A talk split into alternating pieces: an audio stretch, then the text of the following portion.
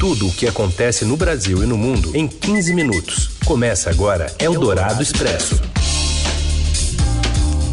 Oi, tudo bem? Bem-vinda, bem-vindo. Começando por aqui mais uma edição novinha em Folha do Eldorado Expresso. A gente reúne para você as notícias que importam no meio do seu dia. Eu sou a Carolina Ercolim, comigo Heisen Abac. Tudo bem, Heisen? Tudo bem, Carol. Boa tarde para você e para quem está com a gente ao vivo no FM 107,3, no aplicativo da Eldorado, também no radioeldorado.com.br. E alô para você aí no podcast em qualquer horário. Vamos aos destaques desta quinta, 6 de outubro.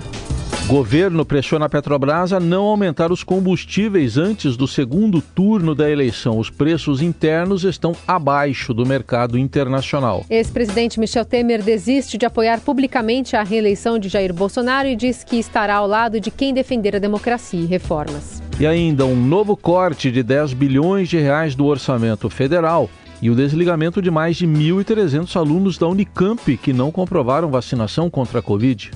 É o Dourado Expresso. Tudo o que acontece no Brasil e no mundo em 15 minutos. Gasolina e diesel voltam a ficar mais baratos que o preço do mercado externo e aí pressionam a Petrobras. Informações direto do Rio com a repórter do broadcast Denise Luna.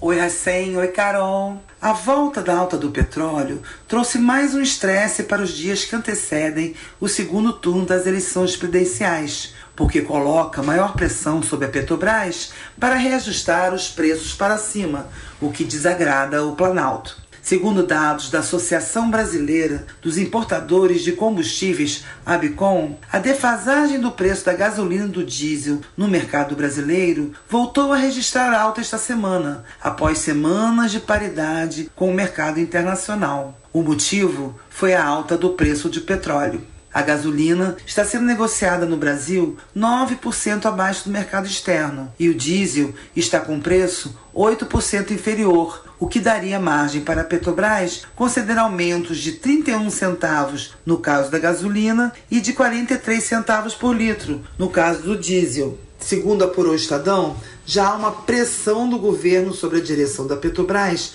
para que, se for necessário um aumento de preços, que ele seja anunciado apenas após o segundo turno das eleições. Eldorado Expresso. O ex-presidente Michel Temer, do MDB, desistiu de apoiar oficialmente o presidente Jair Bolsonaro no segundo turno da disputa presidencial. Em nota, ele diz que aplaudirá a candidatura que defender a democracia, cumprir rigorosamente a Constituição, promover a pacificação, mantiver as reformas já realizadas no meu governo, está falando do governo dele, e propor ao Congresso Nacional as reformas que já estão na agenda do país. O ex-presidente não citou nominalmente nem Luiz Inácio Lula da Silva nem Jair Bolsonaro, mas a nota faz uma sinalização a Bolsonaro, principalmente quando defende a manutenção das reformas já realizadas no governo Temer. O PT defendeu recentemente a revogação do teto de gastos e a suspensão de trechos da reforma trabalhista. Eldorado Expresso. Apesar das promessas em liberar mais dinheiro na reta final da campanha, o governo de Jair Bolsonaro vai para o segundo turno das eleições com um bloqueio de 10 bilhões e meio de reais no orçamento deste ano, que o Ministério da Economia reluta em detalhar.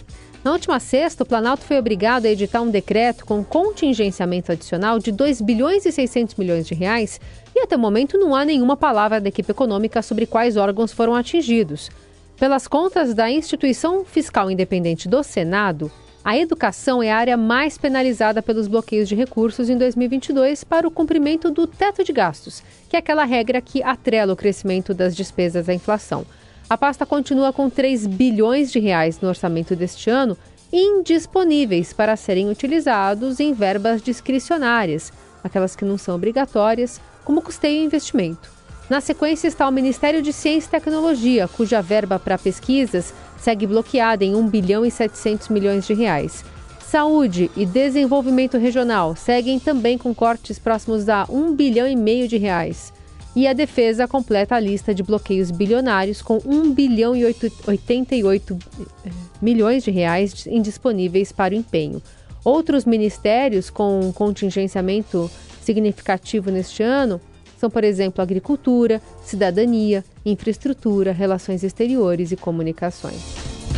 Ainda sobre orçamento, a votação de uma PEC, proposta de emenda à Constituição para garantir uma licença para gastar no início do próximo governo, traz um risco elevadíssimo de o Congresso aprovar ainda este ano a constitucionalização das emendas de relator que sustentam o orçamento secreto, que é um esquema de compra de apoio parlamentar revelado pelo Estadão. Essa possibilidade aumentou depois que as urnas foram abertas e mostraram a ampliação da força política dos partidos que integram o Centrão na próxima legislatura. Sob a liderança do presidente da Câmara, Arthur Lira, a articulação política para a consolidação do orçamento secreto, antecipando-se a uma decisão do Supremo Tribunal Federal, está a todo vapor.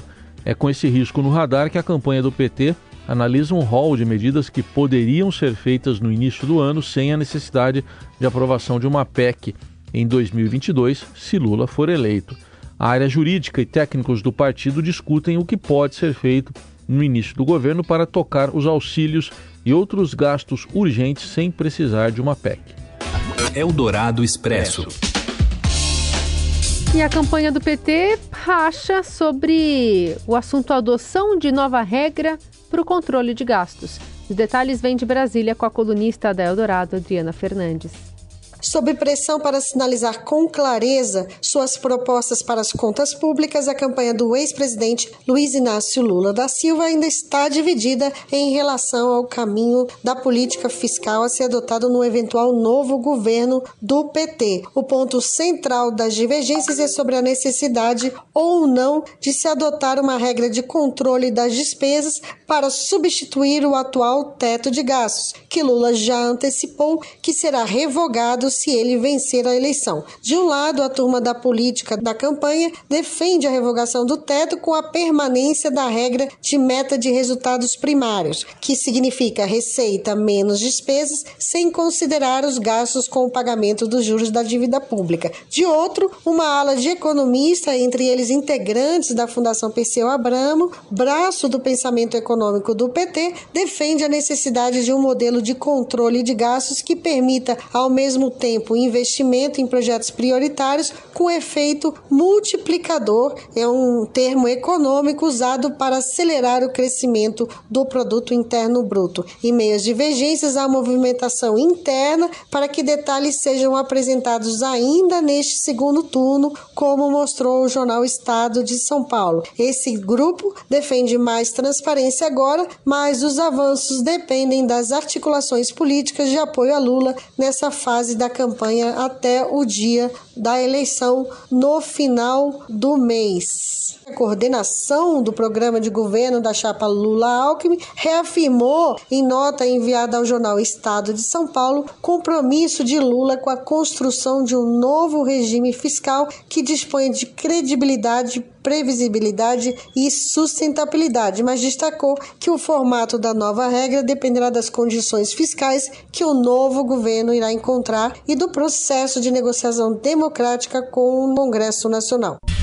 Você ouve Eldorado Expresso. Seguimos com as principais notícias do dia.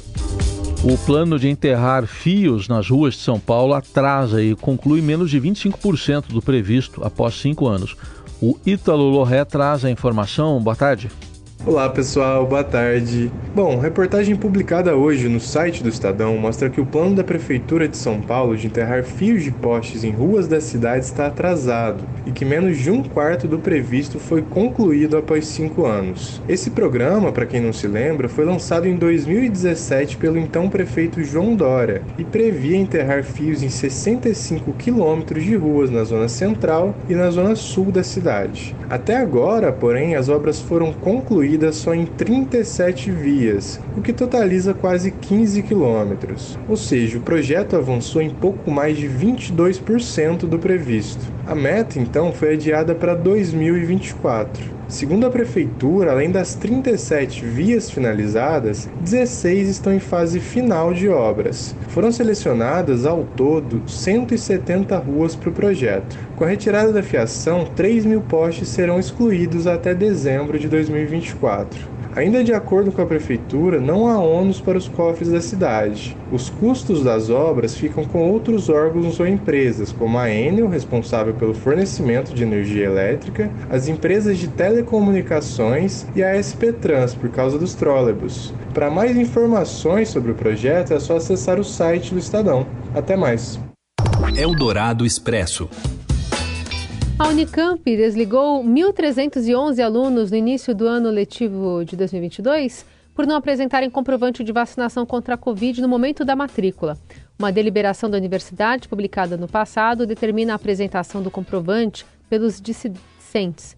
A universidade estendeu várias vezes o prazo para o envio do comprovante. A reitoria confirmou nesta quarta ao Estadão que os desligamentos de alunos em função dessa determinação ocorreram no início deste ano letivo, entre fevereiro e abril, sendo 966 alunos de graduação e tecnologia, 8 de lato senso e 337 de estrito senso, que é mestrado ou doutorado. Para os funcionários, também é uma regra que determina a comprovação vacinal contra a Covid-19. Eldorado Expresso. O time brasileiro de futebol masculino, aquele do Neymar, é líder na última atualização do ranking da FIFA. E quem fala é o Robson Morelli. Olá, amigos! Hoje quero falar de Copa do Mundo, de seleção brasileira e das principais seleções candidatas a vencer a Copa do Catar. Na verdade, eu quero me basear pelo ranking da FIFA, atualizado nesta quinta-feira, o último antes de começar a competição lá no Catar. Então, as seleções que estão neste ranking não vão mudar de patamar, não vão mudar de colocação. E quem lidera é o Brasil. O Brasil é o primeiro dessa lista, já era abrir um pouco de frente nessa relação, é o país mais bem colocado no ranking da FIFA antes da Copa do Mundo. Isso faz a seleção brasileira, isso faz a seleção de Tite, de Neymar, favorita para ganhar a competição lá no Catar. É claro que os números mostram uma coisa e na hora do jogo, naqueles 90 minutos, a gente tem acompanhado outras bem diferentes. O Brasil sempre bate e volta, bate e volta desde 2002, não ganha uma competição de Copa do Mundo. Nessa lista atualizada da FIFA, a Bélgica perde um pouco de terreno terreno, mas ainda é segunda colocada. A Bélgica, Bélgica que mandou o Brasil para casa na Copa da Rússia em 2018. A Argentina aparece em terceiro lugar, Argentina de Messi, última Copa de Messi, com a possibilidade de ganhar alguma coisa também lá no Catar, hein? A Argentina vai bastante ambiciosa, ganhou a Copa América no Brasil e essa geração de Messi aprendeu a vencer e o povo argentino acredita demais nessa seleção argentina. Então, Brasil, Bélgica, Argentina, França é o quarto colocado nesse ranking da FIFA. França, atual campeão mundial, ganhou lá na Rússia e Inglaterra fecha o top 5 nessa relação dos times das seleções mais bem colocadas no ranking da FIFA. É isso, gente. Falei um abraço a todos, valeu! Eldorado Expresso. A vencedora do Prêmio Nobel de Literatura deste ano foi a francesa Annie Ernaux, de 82 anos, cuja leitura vem sendo alavancada por obras cada vez mais populares, como O Lugar, Os Anos e O Acontecimento. A editora Fósforo publica os livros da autora no Brasil deste ano, e desde o ano passado e atrará ao país como a maior presença confirmada na Festa Literária Internacional de Paraty no mês que vem. Ernon é considerado uma pioneira no estilo da autoficção, um tipo de literatura que se espraia cada vez mais pelo mundo afora e agora é consagrada pelo Nobel. Seus livros contam histórias autobiográficas ao mesmo tempo em que refletem sobre o contexto social em que foram escritas e sobre o próprio processo de revirar sua vida para vasculhar memórias. Chegamos ao final desta edição do Eldorado Expresso. Amanhã a gente está de volta. Valeu, Rai. E amanhã a gente está um pouquinho mais tarde, porque volta o horário eleitoral obrigatório, né, Carol? No rádio e na televisão. No rádio às 7 da manhã, por 20 minutos. A gente segue na internet com o Jornal Dourado e também o Eldorado Expresso começando um pouquinho mais tarde, porque é da 1 a 1h20, horário eleitoral. No então, ao vivo, né? No ao vivo. Quem utiliza, enfim, a plataforma como podcast, aí também vai subir um pouquinho mais tarde aí para você ficar bem informado, mas sempre tudo bem atualizadinho. Boa quinta. Boa quinta. Você ouviu Eldorado Expresso tudo o que acontece no Brasil e no mundo em 15 minutos.